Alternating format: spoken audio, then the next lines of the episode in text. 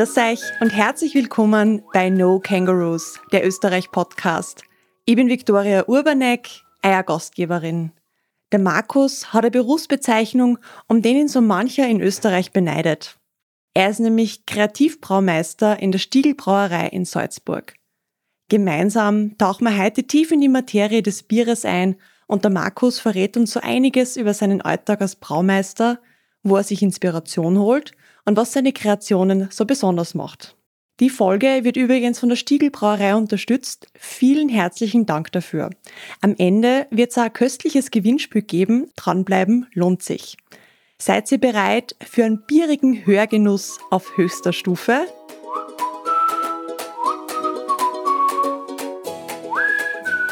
Es ist ja immer wieder spannend, wo es mich mit dem Podcast hinverschlagt, an welche spannenden Geschichten, an welche inspirierenden Leute mir dabei über den Weg laufen, beziehungsweise sich bei mir vors Mikrofon gesellen. Die heutige Episode nehmen wir tief im Herzen von der Stiegelbrauerei auf und mir gegenüber sitzt der Markus Trinker, der einen Beruf hat, von dem ich so noch nie was gehört habe. Markus, wer bist denn du und was zählt zu deinen Aufgaben da in der Brauerei? Ja, grüß euch, ich bin der Markus Trinker, bin Kreativbraumeister bei der Stiegelbrauerei. Kreativbraumeister ist im Endeffekt eine Fantasiebezeichnung für einen Braumeister. Ich bin äh, gelernter oder ausgebildeter Braumeister, bin in der Stiegelbrauerei gemeinsam mit einem Team aus Brauern und Braumeistern verantwortlich für die Kreativbiere, die Stiegelhausbiere, die Wildsutterbiere. Ich freue mich immer, wenn ich Trinkgenuss bereiten kann und neue Biere kredenzen kann. Ich habe erfahren, dass du vor einigen Jahren oder Jährchen als Ferialpraktikant in einer Brauerei die ersten Berufserfahrungen gemacht hast. Wie bist denn du damals überhaupt auf die Idee gekommen, in einer Brauerei zu arbeiten? Und magst du uns verraten, ob du damals schon überhaupt offiziell Bier trinken hast dürfen? Ja, es tatsächlich mein Einstieg war als Ferialpraktikant damals in der Schlapminger Brauerei und ich habe dann das Glück gehabt, dass ich in den Gärkeller gekommen bin als Realpraktikant, habe dort mitarbeiten dürfen und nach einer gewissen Zeit habe ich dann vom Braumeister damals angeboten bekommen, dass ich eine Brauerlehre starten könnte in der Schlappinger Brauerei und das Angebot habe ich natürlich angenommen und ja, ich bereue es bis heute nicht, dass ich diese Berufsentscheidung getroffen habe und zu deiner anderen Frage, ob ich damals schon Bier trinken habe dürfen, naja, klar, hat man schon einmal das ein oder andere kleine Bier getrunken, wenn halt nicht gerade wer hergeschaut hat. Ne?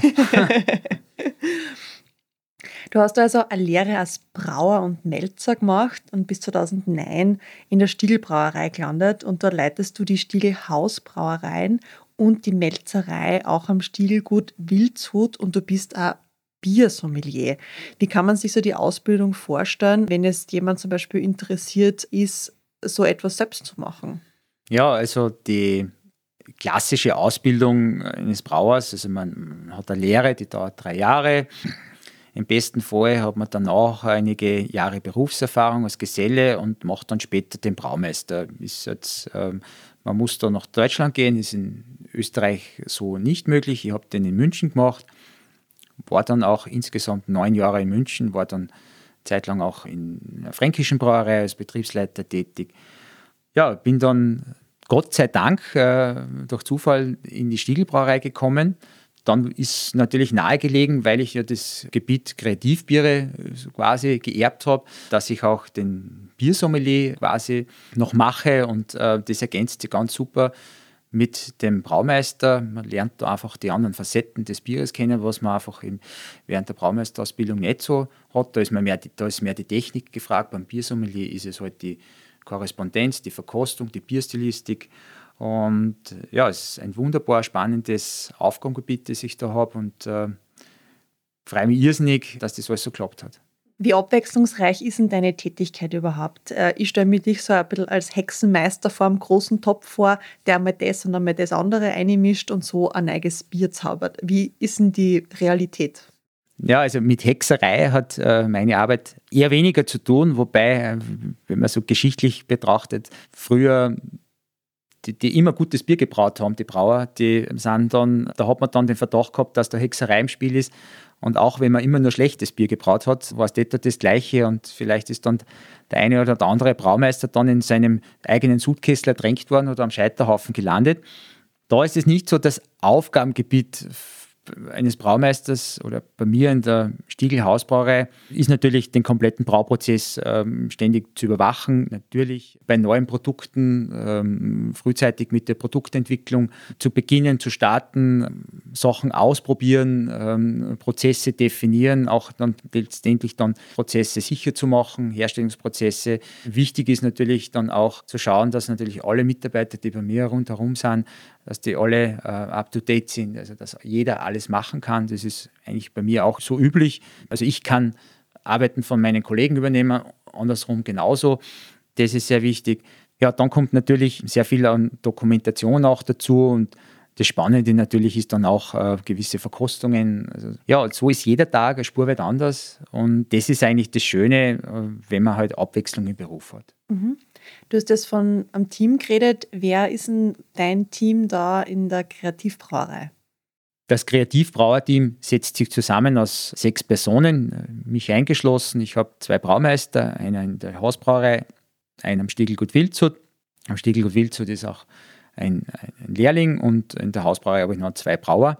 Und bei uns, ich habe schon auch gesagt, ist es auch wichtig, dass alle alles können, dass nicht nur einer nur abfüllen tut und der andere Bier sieht, sondern es ist eine gewisse Job-Rotation. Also es, es, ist irrsinnig wichtig, dass jeder überall in jedem Bereich fit ist und fit bleibt. Und äh, wir sind ein sehr junges Team und mir ist auch wichtig die Affinität zu dem Produkt, also zum Bier, vor allem zu den Bieren, die wir brauen, Kreativbiere und, und dass da einfach irgend, nicht irgendeine ablehnende Haltung oder was ist oder so. Also das sind schon alles äh, coole Jungs, die gerne Bier trinken und die richtig zubocken können. Apropos Bier, wie wird denn Bier jetzt überhaupt hergestellt? Kannst du uns den Prozess einmal gern auch ein bisschen ausführlicher schildern? Ja, Bierbrauen wenn man so, und jeder, glaube ich, ist schon mal durch eine Brauerei durchgegangen und hat gesehen, wie dort ist die Subfond, dort ist der Gärkeller, die Abfüllung, viele Maschinen und es schaut vielleicht auch spurweit einfach aus, aber es ist doch ein, ein sehr aufwendiger, komplexer Prozess. Beim Bierbrauen beginnt schon mal mit der, beim Rohstoff, das heißt, wir verwenden Malz zum Bierbrauen, also gekeimtes, gedarrtes, getrocknetes Getreide und das muss erst einmal vermelzt werden. Und das passiert in der Melzerei, sprich, äh, Getreide, wie Gerste oder Weizen, wird äh, in die Melzerei angeliefert. Es wird dort äh, mit Wasser vermengt. Das heißt, es nimmt Wasser auf, es beginnt dann zu keimen. Nach einer kontrollierten Keimzeit und Keimdauer wird dann die Keimung unterbrochen. Das äh, Grünmalz wird dann getrocknet, man spricht der Verdarren. Unterschiedliche Dartemperaturen geben dann auch wieder unterschiedliche Farben. Das spiegelt sich dann letztendlich dann in der Bierfarbe wieder. Ja, und dann kommt das Malz in die Brauerei und im Sudhaus beginnt das Ganze dann. Im Sudhaus wird dann Wasser und das Malz vermengt. Das Malz wird zuerst geschrotet, also zuerst zerkleinert und kommt dann in die Maispfanne. In der Maispfanne wird dann unter Einhaltung von Temperaturrosten die Stärke abgebaut in Malzzucker und dauert so circa zwei Stunden. Danach kommt das Ganze in den Läuterbottich. Der trennt dann festen, die festen von den flüssigen Bestandteilen. Die festen Bestandteile sind die Treber. Die Treber ist äh, ein wertvolles Tierfutter. Wir sind auch äh, in der glücklichen Lage, dass wir sehr viele Bauern umliegend haben, dass wir einfach kein Problem haben, das Tierfutter auch weiterzubekommen. Und die Flüssigkeit ist die Würze und die kommt dann in die Subpfanne und da wird das Ganze gekocht und während dem Kochen kommt dann der Hopfen dazu. Und am Ende vom Subprozess kontrolliert dann der Braumeister mit der Spindel die Stammwürze. Und wenn die Würze dann passt, dann wird das, die Würze dann ausgeschlagen. Das ist so der Fachjargon. Dann kommt es in den Whirlpool. Und vom Whirlpool aus geht es dann weiter über den Plattenkühler, der die Bierwürze dann abgekühlt in den Gärtank. Es wird dann dazwischen auch noch kurz belüftet und es kommt dann die Hefe dazu. Und dann beginnt im Gärtank dann oder im Gärbottich die Gärung. Und äh, je nachdem, welche Hefe, ober- oder untergärig ich dazugebe, ist es auch unterschiedlich, ob ich dann eine obergärige oder untergärige Vergärung habe. Obergärige Biere vergären bei Temperaturen zwischen 18 und 22 Grad in, sage ich mal, drei bis fünf Tagen. Untergärig vergärt man bei kälteren Temperaturen, also um zwischen 10 und 12 Grad und dauert dann ein bisschen länger, das heißt so, sage ich jetzt mal sechs bis sieben bis acht Tage. Ja, und dann ähm, reift das Bier noch aus und später dann beginnt man dann mit der Kühlung. Man lagert dann das Bier bei kalten Temperaturen. Und das kommt da wieder darauf an, welchen Bierstil man hat. Bockbiere, also Biere mit viel mehr Alkohol, lagern dann eine Spur weit länger. Das heißt, das Bier klärt sich in der Lagerung aus. Es quasi reichert sich mit der Kohlensäure an. Es wird dann auch gespundet, das heißt, äh, es wird ein gewisser Druck aufgesetzt. Wir geben dem Bier schon die Zeit, die es braucht. Nach einer gewissen Zeit, wenn man vom Subbeginn bis zum, bis zum fertig gelagerten Biere, da sind es dann doch äh, um die vier Wochen. Kann auch eine Spur länger sein, ja, je nachdem, wie gesagt, welcher Bierstil, äh, ist das Bier dann fertig und dann würde es filtriert, klassisches österreichisches Märzenpilz, wie auch immer. Wenn es dann unfiltriert ist, dann spricht man vom Zwickel oder vom Kellerbier. Das ist dann auch ein fertiges Bier, jedoch nicht filtriert. Ja, und dann wird das in Flaschen abgefüllt, Fässer oder auch äh, in Dosen. Dann ist es halt wichtig, das Bier ja, schnell und, und äh, sicher äh, an den Kunden zu bringen, weil natürlich umso frischer das Produkt auch umso besser. Wir haben ja jetzt da ein bisschen schon über die Rohstoffe geredet. Äh, wieso sind denn die so wichtig, damit so ein Bier wirklich gut schmeckt? Ja, die, bei den Rohstoffen äh, man kann sich das so vorstellen wie beim Kochen oder äh, vielleicht eher wie beim Grillen. Ja? Also, es hilft einem der beste Griller nichts, wenn das, was auf dem Griller landet, äh, nicht die Qualität hat. Und im Endeffekt ist es bei uns auch so, das beste Sudhaus nutzt da nichts, wenn ähm, das, was dann ins Sudhaus reinkommt oder in die Sudpfanne oder in die Maischepfanne, wenn das nicht von bester Güte ist. Und deswegen ist es schon wichtig, einen Fokus auf den Rohstoffeinkauf zu haben. Und äh, wir machen ja Direktverträge auch mit den Bauern. Das heißt, äh, Bauernmodelle, wir fahren zu den Bauern, sei es die Gerstenbauern oder die Hopfenbauern. Wir schauen uns äh, das an, was am Feld steht. Und ähnlich ist es auch mit Wildshut, zum Stiegelgut Wildshut, unser eigenes Biergut. Da bauen wir auch unser Getreide an. Also es ist für uns äh, extremst wichtig, nah beim Rohstoff zu sein denn nur guter Rohstoff und gesunder Rohstoff erzeugt gutes Bier. Ihr habt ja ein ganz besonderes Wasser, das ihr verwendet. Magst du uns zu dieser Zutat, die ja 95 Prozent von so einem Bier ausmacht, noch ein bisschen was erzählen? Wasser ist äh, mengemäßig, du hast es schon gesagt, der größte Anteil, gefolgt dann von Malz und dann äh, vom Hopfen. Äh, wir sind gesegnet mit besten Trinkwasser oder Brauwasser. Das kommt vom Untersberg. Der Untersberg versorgt die ganze Stadt äh, mit Wasser und unter anderem auch die Stiegelbrauerei. Und ähm, das ist nicht überall so. Und das ist natürlich dann schon ein entscheidender Rohstoff äh, und äh, das, die Wasserqualität wirkt sich absolut auf die Bierqualität aus. Also mhm. zu hartes Wasser würde, äh, sage jetzt mal, ja, ähm, dunklere Biere erzeugen, einfach äh, äh, kratzigere Biere. Äh, sehr weiches Wasser gibt eben ähm, mildere Biere, hellere Biere. Also es hat einen sehr starken Einfluss. Bier gibt es ja schon wahnsinnig lang. Also das gibt es ja schon seit mehreren Jahrtausenden. Kannst du uns ein bisschen was zu den Anfängen des Bieres erzählen? Ja, Bier ist so alt äh, wie die Kulturgeschichte der Menschheit. Und äh, jedenfalls sollte Bier älter sein wie 9000 Jahre worauf auch äh, Funde in China hindeuten. Die frühesten Darstellungen von Bierbrauen sind so circa 6000 Jahre alt. Mhm. Ähm, ähm, das gibt so nachweisbare Überlieferungen und die findet man bei den Sumerern im Zweistromland. Und ja, und später dann hat sich das so entwickelt, im Mittelalter zum Beispiel, war das Bierbrauen Frauensache. Das heißt, mhm. die Frauen haben äh, Bier gebraut und gebacken in den Klöstern wurde dann das Brauhandwerk perfektioniert. Das heißt, die Mönche waren die ersten, die schreiben und lesen kennen haben. Also die haben Rezepturen erstellt. Äh, die waren es auch, die Mönche, die den Hopfen kultiviert haben.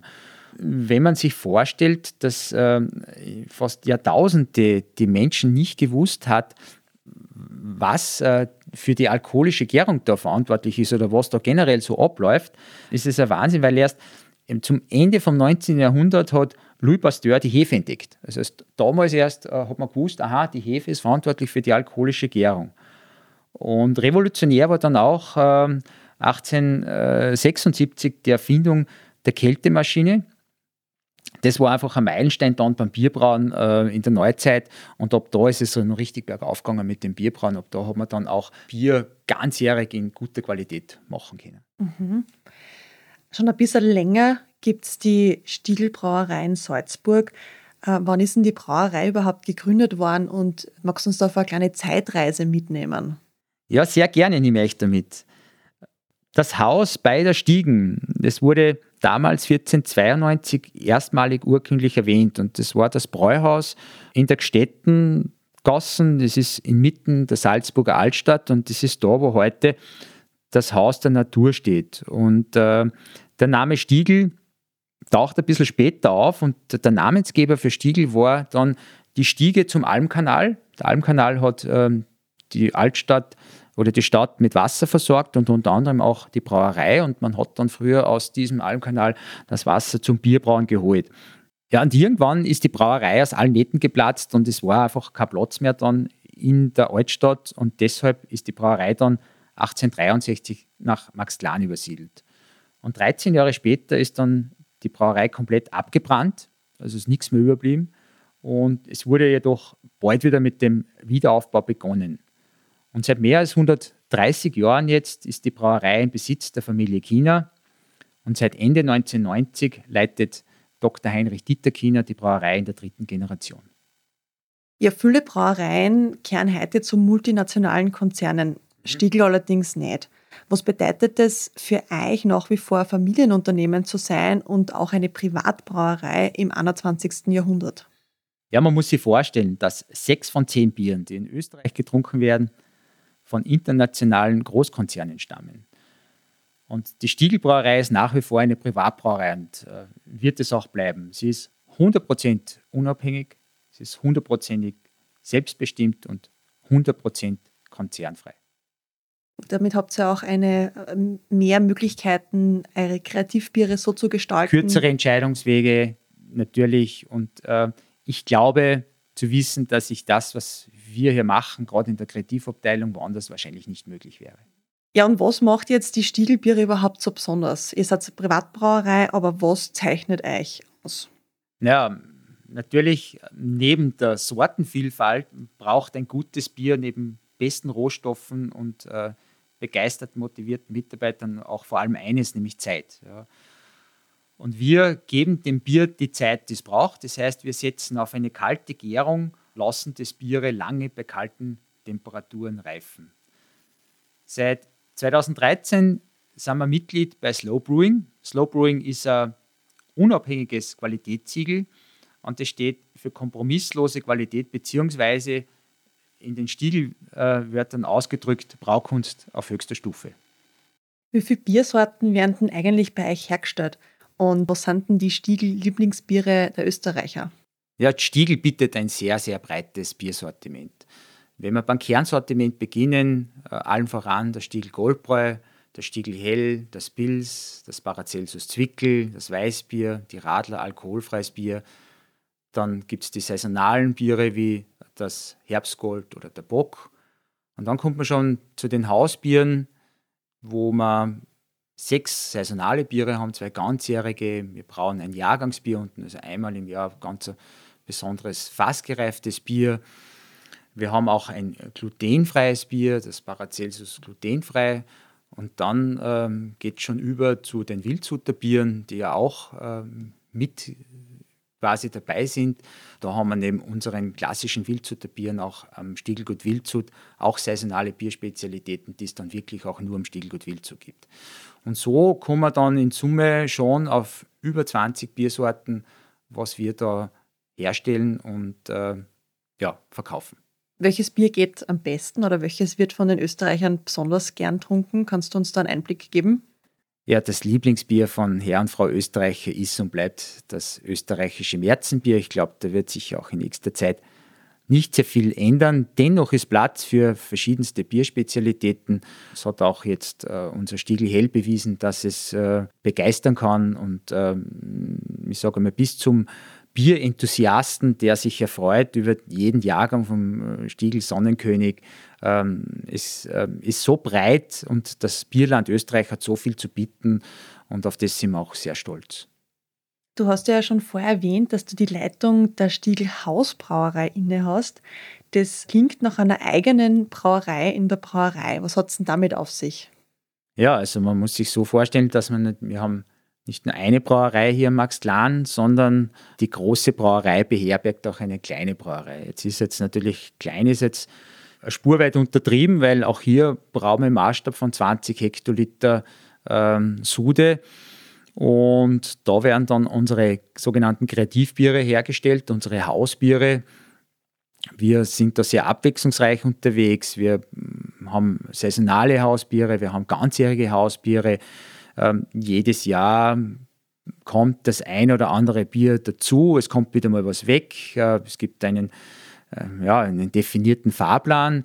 Und ähm, es gibt viele, die ähm, immer wieder neugierig sind und schauen schon, was kommt als nächstes für Hausbier raus. Und ähm, da beweist man natürlich wieder einmal mehr Braukompetenz und ähm, begeistern halt äh, auch wieder ja, Bierliebhaber und Bierenthusiasten. Mhm. Du hast jetzt gesagt, 20 Hektoliter ist die kleine Brauerei. Kannst du das in uns in einem Kontext sagen? Was, ist, was wird in der großen Brauerei, von wie viel Hektoliter reden wir da, damit wir ein bisschen einen, einen Vergleich haben? Der Maßstab vom Sudhaus ist ein ganz anderer. Unten sind es 20 Hektoliter pro Sudausschlagwürze. Im großen Sudhaus sprechen wir von 650 Hektoliter Ausschlagwürze. Das heißt, äh, es ist schon ein sehr, sehr großer Unterschied. Ja. Du bist ja der Kreativbraumeister da im Haus. Wie werden denn überhaupt neue Biersorten erfunden? Wie gehst du das Thema überhaupt an? Ja, es ist, ähm, es ist eine unterschiedliche Herangehensweise.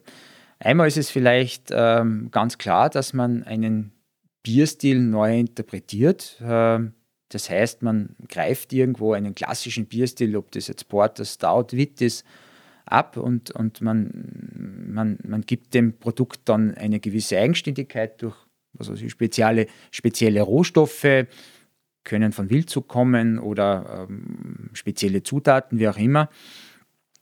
Und ähm, dann ist es vielleicht auch wieder sehr, ich will es vielleicht ausdrücken, so Freestyle. Äh, das heißt, man ich nehme jetzt ein Beispiel her, das mhm. Gin-Style IPA. Äh, IPA ist ein bekannter und etablierter Bierstil und ich habe mir gedacht, äh, äh, sowas muss man vielleicht auch kombinieren können mit den Botanicals von einem Gin. Und ähm, da haben wir dann probiert und äh, getüftelt und ähm, das Ergebnis kann sich sehen lassen. Haben wir da ein bisschen auch eine Hilfe geholt, der Peter Affenzeller hat mir damals geholfen. Und ähm, so entstehen dann ähm, neue Sorten und ähm, man muss das einfach zulassen. Und auch im Entstehungsprozess muss man am Weg vielleicht irgendwo eine, ich sage jetzt mal, wenn man zu einer Kreuzung kommt, irgendwo in eine andere Richtung einschlagen. Und man muss es geschehen lassen. Und ähm, ja, man, man schaut dann immer gespannt auf das Ergebnis hin. Man muss sich einfach überraschen lassen. Man muss sich eine Spur weit überraschen lassen. Man muss aber dann ähm, auch ein Produkt haben, das auch dann passt. Also man muss auch, ich sage es jetzt immer so, auch abliefern dann mhm. zum Schluss. Kannst du irgendwie sagen, pro ähm, Bier, das es auf dem Markt schafft, äh, gibt es drei Biere, die es nicht auf dem Markt schaffen? Gerade bei den Kreativbieren. Es gibt natürlich Biere, die ein breiteres Zielpublikum ähm, haben und es gibt natürlich Biere, die sehr nischig sind. Ja. Mhm. Und äh, ich habe einmal ein Porter mit Chili gebraut und die Chili, das waren die Charapita Chili, die waren vom Stekovic und das war wirklich ein sehr ähm, tolles Produkt, nur das Problem war einfach die Schärfe von der Chili und äh, die Wahrnehmung äh, der Konsumenten. Und da ist es dann so, was für den einen schon extremst scharf ist, also schon fast tot umfällt, äh, ist für den anderen vielleicht, vielleicht kaum spürbar. Und solche Biere haben es natürlich äh, spurweit schwerer als wie Biere, die viel zugänglicher sind. Ich nehme jetzt da auch wieder bei Kreativbier das Beispiel, den Gipfelstürmer. Es ist ein ein Weißbier quasi, aber statt dem Weizen äh, ein Dinkel verwendet und dann einen sehr fruchtigen Hopfen draufgesetzt und das ist sehr harmonisch. Und so ein Bier hat es dann natürlich leichter, ja. Wie lange dauert es von einer Idee, die du hast, bis das wirklich einmal intern für dich ausgereift ist, sodass es auch braufähig ist? Kannst du da sagen, das dauert mindestens zum Beispiel ein halbes Jahr oder reden wir da von wirklich noch längeren Prozessen?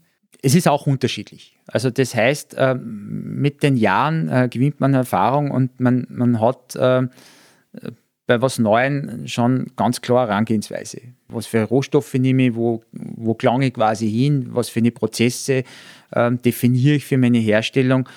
Und ähm, es ist unterschiedlich. Oft ist es so, dass Biere sehr einfach, einfach ist jetzt übertrieben, aber dass, dass es einfach klarer ist am Anfang, äh, was wir da machen. Und oftmals ist es schon ein Probieren und Tüfteln und man muss halt da zeitig beginnen. Ja, und das ist wichtig, dass das schon im Kopf äh, zusammengeht, was man dann später dann äh, in der Brauerei tatsächlich dann umsetzt. Wie schaut denn das dann aus seitlich der rechtlichen Auflagen, dass man ein Bier jetzt nicht nur für sich zu Hause quasi machen kann, sondern auch am breiten Markt verkaufen kann? Ja, wir sind in Österreich und wir brauen nach dem Lebensmittelkodex B13. Das ist quasi unser Lebensmittelbuch. Und der gibt uns halt die Spielregeln vor. Und äh, wir haben das Glück, dass wir, und ich bin jetzt auch wieder im Bereich Kreativbier, wir haben äh, im Kodex das Kapitel Kreativbier und das erlaubt uns, äh, neben den klassischen Rohstoffen wie halt Wasser, Malz, Hopfen und Hefe, auch andere natürliche äh, Brauzutaten zu verwenden, wie zum Beispiel Honig, äh, Gewürze oder Früchte, wie auch immer, müssen halt äh, natürliche Zutaten sein. Und da ist die Spielwiese schon etwas größer. Dennoch ist es natürlich dann auch wichtig, ähm, dass das Produkt letztendlich verkehrsfähig ist. Ja, und ähm, das beginnt dann natürlich bei, bei den verwendeten Zutaten und endet dann auch bei der Deklaration. Also es muss dann schon alles auch richtig sein und das durchlauft dann auch hier einigen Prüfungen vom Labor, Gutachten etc. Also das äh, steht an anderen Produkten nichts nach. Also da ist es absolut safe und äh, das muss auch sicher sein. Ähm, hin zum MHD, Mindesthaltbarkeitsdatum. Also da muss wirklich alles passen auch ich finde das ja total schön, weil ihr habt eine voll aktive Community. Und mit der habt ihr mal gemeinsam ein Bier kreiert. Ein Community-Bier. Wie ist denn das abgelaufen und wie war denn da die, die Idee überhaupt dahinter? Das war wirklich eine tolle Geschichte, ähm, weil ich quasi angesteuert worden bin. Das heißt, ähm, das Ganze war ein mehrstufiger Prozess. Natürlich, ähm, wir haben der Community eine gewisse Auswahl ein, an Malzen zur Verfügung gestellt und die Community hat dann ausgewählt, welches Malz dann ich zu verwenden habe. Das war dann auch, der nächste Step war dann ähm, besondere Brauzutaten. Also wir haben, ähm, das war die Waldlichtung, es war ein Weißbier, das wir dann ausgebaut haben auf Holzchips. Und auch hier haben wir dann wiederum ähm, eine Auswahl an drei verschiedenen Holzchips. Eins war, glaube ich, Cognac, dann haben wir Bourbon gehabt und Rum die drei waren es noch. Ich habe schon so viele Biere gebraut, ich muss, muss immer nachdenken, ähm, was was war. Und, ähm, ich muss jetzt kurz einmal nachhaken, was passiert mit diesen Holzchips? Wo kommen die hin? Die das, Bier, das, Bier, das Bier lagert dann auf diese, also während der Lagerung ähm, gibt man dann diese Holzchips, man simuliert quasi eine Fassreifung. Ja, ähm, ist jetzt nicht das Gleiche, aber man, man, man, man kommt in diese Richtung. Ja, also man kommt halt, wenn man diese Holzchips, das ist in der Weinbranche so üblich auch, ähm, dort hineingibt während der Lagerung ins Bier und das Glas verweilt dann da drinnen ein paar Wochen, Tage, wie auch immer, ähm, dann kommt auch dieses, ähm, ja, wie soll ich sagen, verheiratet man dieses Aroma von den Holzchips mit, den, mit dem Bier. Und das äh, muss man dann auch schauen, wie verträgt sie das. Also nicht jedes Bier geht mit jedem Holzchip. Aber das hat halt auch die Community so bestimmt. Und der letzte Step war dann ähm, das Design von der Etikette. Also auch da haben sie mitbestimmt und ich glaube, der Name war es auch noch. Und, und so hat man dann äh, von Anfang an äh, ein gewisses Publikum, äh, die Community mit dabei und, und ähm, die sagen dann irgendwann, wow, äh, ich habe entschieden, dass man das Bier da braut und, äh, und äh, das ist natürlich ganz was anderes und es war dann auch mit dieser Präsentation ein, ein, ein wirklich ein, ein äh, tolles Erlebnis, weil man einfach mit den Leuten über Bier geredet hat und Bier ist Emotion. Ähm, über Bier kann man einen ganzen Abend quatschen. Also das heißt, man kann anfangen über Bierstile, über Brauereien, die Facetten des Bieres über Gläser, wie auch immer. Und das war da, also das hat ziemlich lange gedauert und wir haben einige Biere getrunken und das war, erinnert mich noch zurück, das war ein wunderschöner Abend, mhm. den wir hoffentlich wieder wiederholen. Also vielleicht gibt es wieder mal ein Community-Bier. Wird sicher spannend werden, ja. Jetzt steht da bei uns am Tisch das Hausbier Nummer 43 und das ist das Christkindlbier. Und das gibt es ja jedes Jahr bei euch zu Weihnachten. Ähm, ich habe gesagt, wir machen es jetzt einfach einmal auf und, und Richtig. genießen das da nebenbei. Wir reden auch schon so lange und es wird auch wirklich jetzt einmal Ja. Zeit für Bier. Ja. Bin ja schon fast am Verdursten.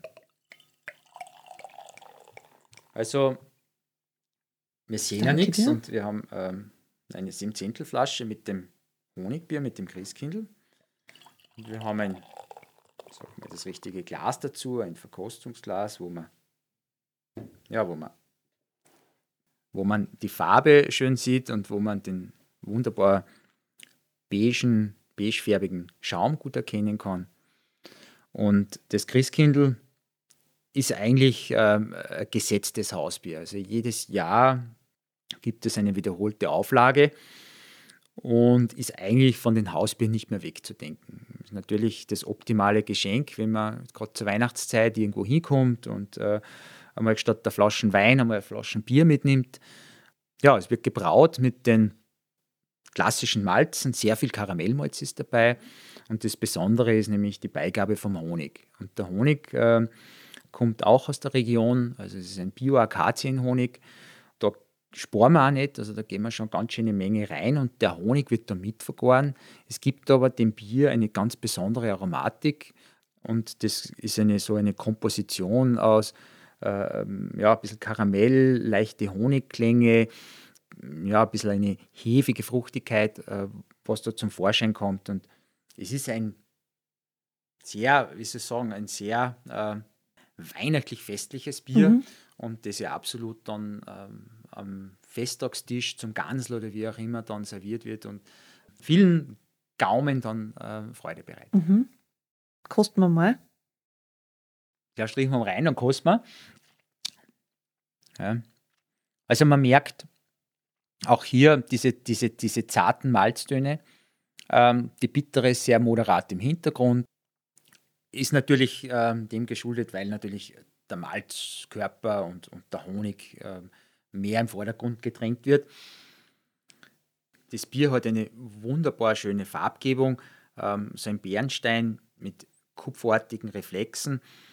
Und es ist ein Bier, das leicht verstanden wird, das sehr zugänglich ist und ähm, das muss man schon sagen, eines der beliebtesten Hausbiere ist. Mhm. Ich finde es sehr spannend, dass äh, das Thema Weihnachten und, und Christkindl auch mal ohne Zimt und Punsch auskommt, sondern dass das einfach bei euch anders interpretiert worden ist, nämlich mit einem am, am- warmen Geschmack, ja, total, total angenehm, weil sonst ist Weihnachten ja alles oft sehr, sehr süß und sehr zuckrig und es ist einfach schön, dass ihr da äh, eine andere Richtung gegangen seid. Ihr habt neben den Hausbieren auch die Jahrgangsbiere und magst du uns verraten, was der Sonnenkönig äh, mit den ganzen Auszeichnungen zu tun hat? Ja, also das als Jahrgangsbier und das steckt da schon drinnen. Also einmal im Jahr wird ein ganz besonderes Bier gebraut oder jährlich wiederholt und der Sonnenkönig hat eine fortlaufende Nummerierung. Wir sind heuer beim Sonnenkönig 8 angelangt.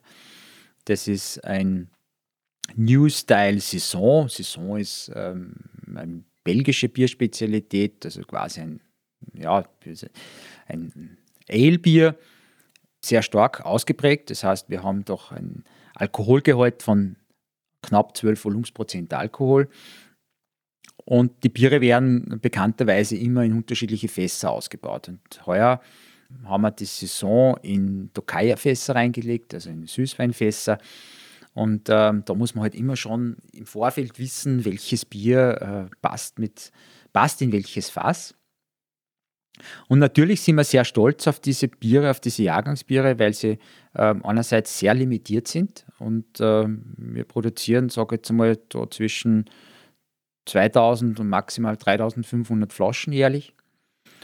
Und, äh, diese wahren Raritäten reichen wir dann auch einmal gerne ein. Und ähm, es ist schön zu sehen, dass diese Biere doch immer sehr stark polarisieren bei Verkostungen und dann dementsprechend prämiert werden. Und gerade auch heuer wieder jetzt bei der Austrian Beer Challenge in der Kategorie fassgereifte Biere oder auch äh, Wood and Barraged Beer Style ähm, Gold geholt hat. Und da sind wir natürlich auch sehr stolz. Wir setzen die Serie fort. Also äh, man muss sich vorstellen, ein Jahrgangsbier dauert in der Umsetzung wirklich ein Jahr. Sprich, äh, jetzt überlegen wir, was wir nächstes Jahr brauchen. Das heißt, jetzt geht schon langsam in die Findung, was für Bierstil, was für Fässer. Gebraut wird dann im Frühjahr oder schon, ja, das sage im, im, im, im März raus. Und ähm, aus dem Fass holt man es dann wieder so im Spätherbst, also immer zeitlich zur Gast. Und das ist immer wieder ein Nervenkitzel für uns Brauer, weil man, man schon weiß, circa wo geht die Reise hin, aber äh, man hat natürlich Einflüsse vom Fass, wie auch immer, und man muss halt das gut beobachten. Es ist spannend und bleibt auch immer spannend, was dann letztendlich danach rauskommt. Mhm. Ist der Sonnenkönig dann jedes Jahr das, ich sage mal, dasselbe Rezept oder wird das auch weiterentwickelt und ist die Zoll quasi für für die Jahreszahl vertreten oder ist das auch wieder ein bisschen ein Feinschliff? Naja, also die, die Nummerierung äh, von angefangen von Sonnenkönig 1 fortgesetzt, ich weiß nicht, wo wir dann genau aufhören einmal, ist jedes Jahr ein anderes Bier und ein anderes Fass und das ist komplett andere Rezeptur. Also der Zugang ist immer ein anderer. Es ist immer ein fassgereiftes Bier, es wird immer ein Starkbier sein. Es, es, also in, in, diese Richtung, in dieser Richtung bleiben wir. Aber ob das einmal ein, ein jetzt äh, das Jahr davor ein Scotch Ale ist, also die Bierstilistik ändert sich und das Fass auch. Mhm. Was ich auch ganz spannend finde, ist, dass ihr bei der Stiegelbrauerei auch ein eigenes Biergut habt. Und nämlich, das ist Wildshut. Und wer nicht genau weiß, wo das ist, ich habe auch nachschauen müssen, wenn man da jetzt so ein bisschen sich eine Österreich-Karte vorstellt. Und wenn man jetzt von Salzburg aus nördlich der österreichisch-deutschen Grenze folgt, dann ist Wildshut einer der ersten Orte in Oberösterreich. Was passiert denn dort Spannendes? Ja, also das Biergut ist natürlich was ganz Besonderes und ich bin auch glücklich und froh darüber, dass ich da ähm, mitwirken darf da draußen. Ähm, bin da draußen für die Brautechnik, sprich für die Melzerei, die Brauerei und die Destille verantwortlich. Beim Biergut ja, nehmen wir wieder also alle Prozessschritte der Bierherstellung selber in die Hand. Das heißt, wir betreiben da draußen Ackerbau. Wir, also wir bauen unser eigenes Getreide an. Allen voran ist es ausschließlich Urgetreide, äh, was wir da anbauen. Das sind so klingende Namen wie Alpine Pfauengerste.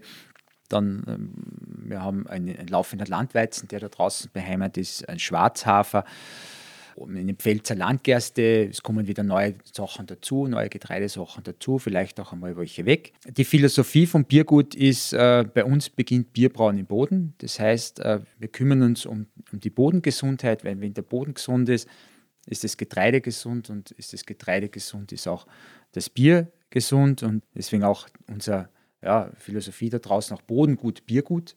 Und wir leben da draußen die Kreislaufwirtschaft, das heißt auch hier ist es wieder wichtig, ähm, Hand in Hand zu gehen mit der Landwirtschaft, mit der Brauerei, das heißt äh, Reststoffverwertung.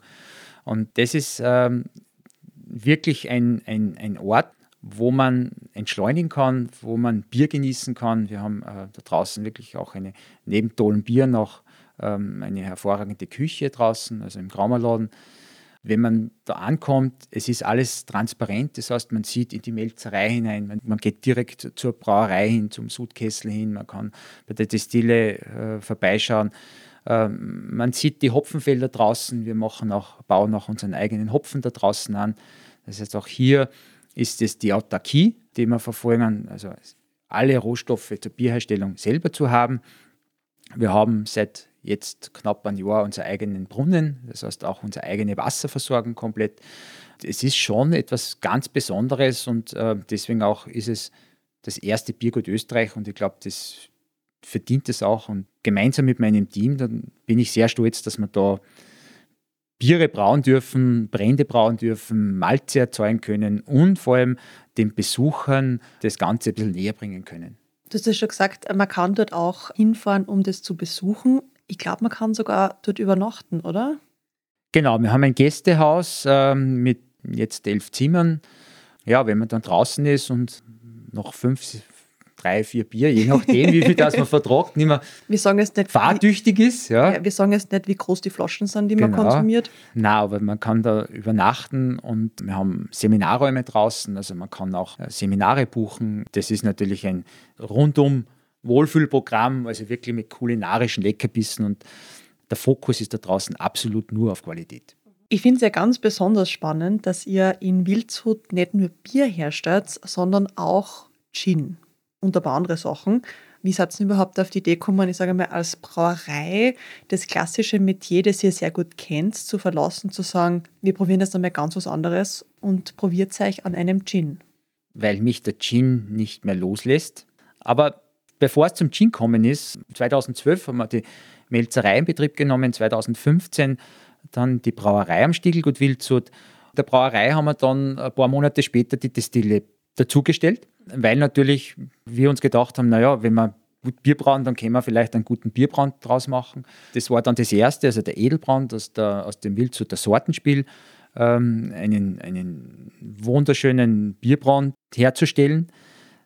Dann ist schon die Idee geboren, einen Whisky zu machen. Natürlich auch komplett mit den eigenen Rohstoffen, also aus der, ein Single Malt Whisky, der jetzt noch in den Fässern ruht. Also der hat noch eine, ein paar Monate noch vor sich, also bevor man noch dann einmal rausholt. Und das Besondere ist auch, dass man das, ähm, es hat einen gewissen ja, einen Torfgeschmack drinnen. Also wir tun auch selber Torfen da draußen. Also wir machen wieder alles komplett selber. Also wirklich vom, von der Malzherstellung dann äh, die Whisky-Maische herstellen, das Brennen und dann die Fassreifung. Ja, und dann äh, war noch die Begeisterung für einen Gin und wir haben dann gesagt, na gut, äh, ergänzend zu dem Sortiment wäre es nicht schlecht, auch am Stiegelgut Wildshut einen Gin herzustellen. Wir haben dann die Verbindung nach Wildzug gesucht und waren eigentlich dann gleich fündig, mit, mit einem Hopfen quasi den Gin herzustellen, einen sogenannten Hopfen-Gin. Dann haben wir lange probiert mit den restlichen Botanicals, also mit dem Hopfen. Und ich habe schon äh, gemeinsam mit meinem Kollegen draußen, ich glaube, so 13, 14 Versuche braucht. Ähm, anfänglich war es nicht so äh, kribbelnd. Ich habe mir es auch eine Spur einfacher vorgestellt. Habe mir auch dann immer wieder mal Hilfe geholt von anderen Brennern und, und, und Kollegen. Und irgendwas hat mir da immer gefehlt. Und ähm, ich bin dann einmal ich gehe ja gerne am Berg und ähm, bin dann irgendwann mal so durch die Latschen durch und, und, und habe die Hand ausgestreckt und habe dann irgendwann so die Latschen in der Hand gehabt und habe mir gedacht, ja, das gebe ich noch bei, das, ist, das Latschen ist nicht schlecht, mit Kombination mit Wacholder und, und, und Hopfen, also sehr harz, harzige Richtung. Und dann haben wir das nochmal probiert und tatsächlich war dann das Ergebnis mega. Ja, ich war dann hin und weg. Ja, und dann haben wir noch ein bisschen feinjustiert und dann haben wir auch auf der Messe dann vorgestellt und mittlerweile muss man sagen, hat, äh, gibt es wahnsinnig viele, die sich in den Gin verliebt haben, äh, mich eingeschlossen und äh, wunderbar, dass wir Brauer auch ähm, gute Destillate herstellen können. Es ist natürlich auch eine tolle Ergänzung. Ja, in dem Podcast geht es immer wieder darum, von lässigen Erlebnissen zu erzählen. Und Bier kann man ja ganz einfach auch von daheim aus konsumieren, aber man kann auch zu euch in die Stiegel Brauwelt kommen und da so einiges erleben. Wir sind ja vorher schon ein bisschen durchgegangen. Was erwartet einen da? Wenn man zu uns in die Stiegelbrauerei kommt, in die Stiegelbrauwelt, dann erwartet einem immer bestes, frisch gezapftes Bier. Ich glaube, das ist auch das Wichtigste. Dann wird man auch verwöhnt äh, von einer tollen, guten Küche. Also das heißt, für die Kulinarik ist hier gesorgt. Dann bietet man zum Beispiel an Bierreisen, das heißt eine geführte Bierreise in den Verkostungskeller mit einem Biersommelier, der einen dann äh, das Bier näher bringt und äh, einfach dann über Bier philosophiert, über Geschmacksvielfalt, über Gläserkunde, wie auch immer. Dann bieten wir Bierseminare an, auch hier, ähm, äh, wo es einfach um, um die Biergeschichte geht, um die Bierherstellung geht, äh, ums Bierverkosten, um Foodbearing. Bis hin zur Stiegel-Schnitzeljagd gibt es viel Abwechslung, aber das Schönste ist dort dann immer, wenn man dann herkommt und egal was man macht, man beginnt mit einem Bier und man hört mit einem Bier auf. Ich muss auf alle Fälle noch mehr durchgehen, weil es gibt so viel zu entdecken und an jeder Ecke irgendeine Geschichte zu erzählen. Am Ende stelle ich immer gern die Frage nach einem lustigen Schmanker. Das muss nicht lustig sein, aber einfach einer Gegebenheit oder irgendwas Besonderes, was vielleicht nur da gibt. Ähm, wir waren vorher eben im Keller unten und da hast du äh, mir etwas anvertraut und dann haben wir gesagt, hey, das fragen wir jetzt einfach, weil vielleicht kennt irgendjemand, der jemanden kennt, der jemanden kennt. Weil du hast nämlich äh, für eins der nächsten Biere was ganz was Besonderes geplant und bist dann auf der Suche nach einem ich würde nicht sagen Accessoire, aber nach einem Ding, das auch den Geschmack mitbestimmt. Was steckt denn da dahinter? Ja, ich weiß schon, auf was du hinauszielst. Der nächste Sonnenkönig steht in der Planung. Und ähm, man muss halt schauen, welchen, welchen Bierstil man macht. Und, äh, und äh, man muss immer früh genug dran sein, um diverse Fässer zu finden, die man halt gerne hat und, äh, oder haben möchte. Und äh, es gibt manche, die sind sehr einfach zu bekommen. Ähm, es gibt auch manche, die sind sehr schwierig zu bekommen. Und es ist manche, manche Fässer schaut es aus, ist fast schon unmöglich. Und ich habe ja, ich habe schon viel über den Gin geredet. Und es gibt ja auch äh, Gin, der ausgebaut ist im Fass und ähm, im Barrique. Und für den nächsten Sonnenkönig hätte ich gerne leere Ginfässer, also wo ein guter Gin drinnen verweilt oder gereift ist da würde ich gerne dann den nächsten Sonnenkönig hineinlegen. Und du hast es schon gesagt, wenn jemand jemanden kennt, der wiederum jemanden kennt, der wen kennt und so weiter, dann äh, bitte bei mir melden. Ich werde dieser Person ewig dankbar sein. Na schau. Ähm, und ich sage mal, wenn man bei einem Braumeister was gut hat, dann ist es sicher mal nichts Negatives. Äh, man kann äh, durchaus davon ausgehen, dass es mit dem einen oder anderen Bier belohnt wird. Na schau, wenn das keine Motivation ist, dann mal im Bekanntenkreis und im erweitersten Bekanntenkreis äh, nachzuforschen, wo sich diese Gin-Fässer verstecken. Jetzt habe ich noch eine aller, allerletzte Frage. Wie trinkt man ein Bier richtig? Was ist die optimale Temperatur und in was für einem Glas sollte man so ein Bier überhaupt trinken?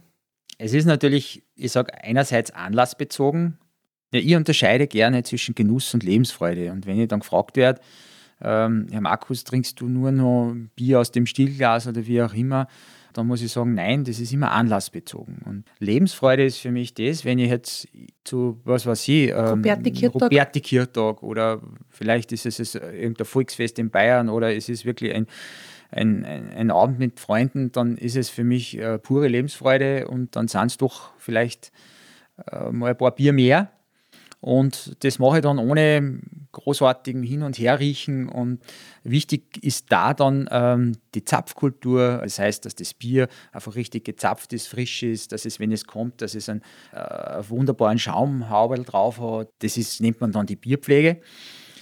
Und das andere ist dann der Genussfaktor. Ja. Das kann kombiniert werden mit einem Food Pairing, das heißt zur richtigen Speise, das richtige Bier. Auch natürlich dann auch wichtig, das richtige Glas, also die richtige Glaswahl, die ist immer entscheidend. Man kann ein Bier ähm, mit dem falschen Glas fast schon, sage ich, will nicht sagen ruinieren, aber ein Bier in unterschiedlichen Gläsern schmeckt einfach unterschiedlich. Dann ist es natürlich die Trinktemperatur, klarerweise äh, schwere, äh, alkoholischere Biere werden öfter gerne etwas wärmer getrunken und ja, und dann ist es auch natürlich die Reihenfolge. Ja. Also wenn ich jetzt mit einer Bierdegustation anfange, dann beginne ich halt jetzt nicht unbedingt mit dem Stärksten, sondern steige schon langsam ein und ende dann von mir aus mit, ähm, mit einem fassgereiften Jahrgangsbier, Sonnenkönig 8 oder wie auch immer. Und das ist einfach dann äh, dieser Genuss. Bier ist ja dann so facettenreich. Und das löst ja dann auch wieder Begeisterung aus, aus und das sorgt eigentlich dann auch für Gesprächsstoff. Ja? Weil wenn jetzt man sagt, ja, warum gibt man jetzt ein Bier mal in ein Weinglas hinein, ja, weil es, weil es, ja, sich anbietet, weil einfach der, der Körper, also die, die Größe vom Weinglas auch entscheidend ist für das Trinkverhalten. Und da geht es einfach, ich sage, mutig sein, probieren, äh, ausprobieren durch, äh, immer, immer selber immer mal probieren, gibt oft Aha-Momente, es gibt oft Momente, wo ich sage, na gut, doch nicht dieses Glas, doch anders. Aber es ist immer spannend. Was würdest du jetzt sagen, dass du der Hörerschaft da draußen empfiehlst, wie man das Christkindlbier trinkt? Weil wir trinken das in da sehr wunderschönen Gläsern, die, die sicher auch eine eigene Bezeichnung haben. Aber was ist einmal da die, die empfohlene Temperatur und welches Glasel würdest du empfehlen? Also es gibt für die Stiegelhausbiere die Stiegelhausbiergläser. Ähm, aktuell ähm, gibt es die Geschenksboxen draußen in diversen LEHs. Dieses Glas ist wirklich ein Allrounder für unsere Stiegel Hausbiere. Und aus diesem Glasgenossen ist es, ja, kommt das Bier wunder, wunderbar zur Geltung. Mhm. Von der Trinktemperatur her ist es im klassischen Ding, also ich sage einmal, Spur im Winter vielleicht eine Spur wärmer, sage jetzt mal zwischen 6 und 8 Grad. Im Sommer kann durchaus ein Bier, kann man durchaus vielleicht den Kühlschrank einmal ein Grad oder was runterdrehen, weil auch schon das Glas vielleicht schon andere Temperatur hat, wie auch immer. Aber da ist man auch im, im klassischen ähm, Temperaturbereich. Und der eine mag es halt ein bisschen wärmer, Spur wärmer, der andere mag es eine Spur kälter. Wichtig ist, es, dass es nicht allzu kalt ist, weil dann fehlt dem Bier ein bisschen die Aromatik. Das ist wichtig. Und dann kann man auch mit dem probieren. Also das Bier passt auch gut in ein Rieslingglas rein. Also geht auch ganz gut, kommt natürlich auch die Aromatik spurweit mehr zur Geltung. Es ist auch dann wieder anlassbezogen. Also wenn ich jetzt am Festtagstisch sitze und ich habe da Enten oder Gansel, dann brauchst du ein bisschen mehr Flüssigkeit, dann bietet es sich an, dass du genug Christkind einkaufst und schöne große Gläser hinstößt. Mhm. Das ist ein wunderschöner Abschluss, weil mein Christkindlglas ist schon leer. Und ich möchte mich ganz herzlich bei dir bedanken für deine Zeit, dass du dir da den Nachmittag genommen hast, mit mir da durch das Museum gegangen bist, um bei dem einen oder anderen Glasal jetzt diesen Podcast aufzunehmen. Vielen, vielen herzlichen Dank. Danke auch.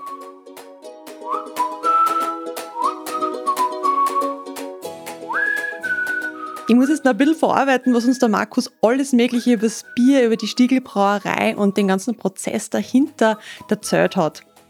Ich möchte mir an dieser Stelle nochmal ganz herzlich bei der Stiegelbrauerei bedanken, dass sie diese Folge überhaupt erst möglich gemacht haben.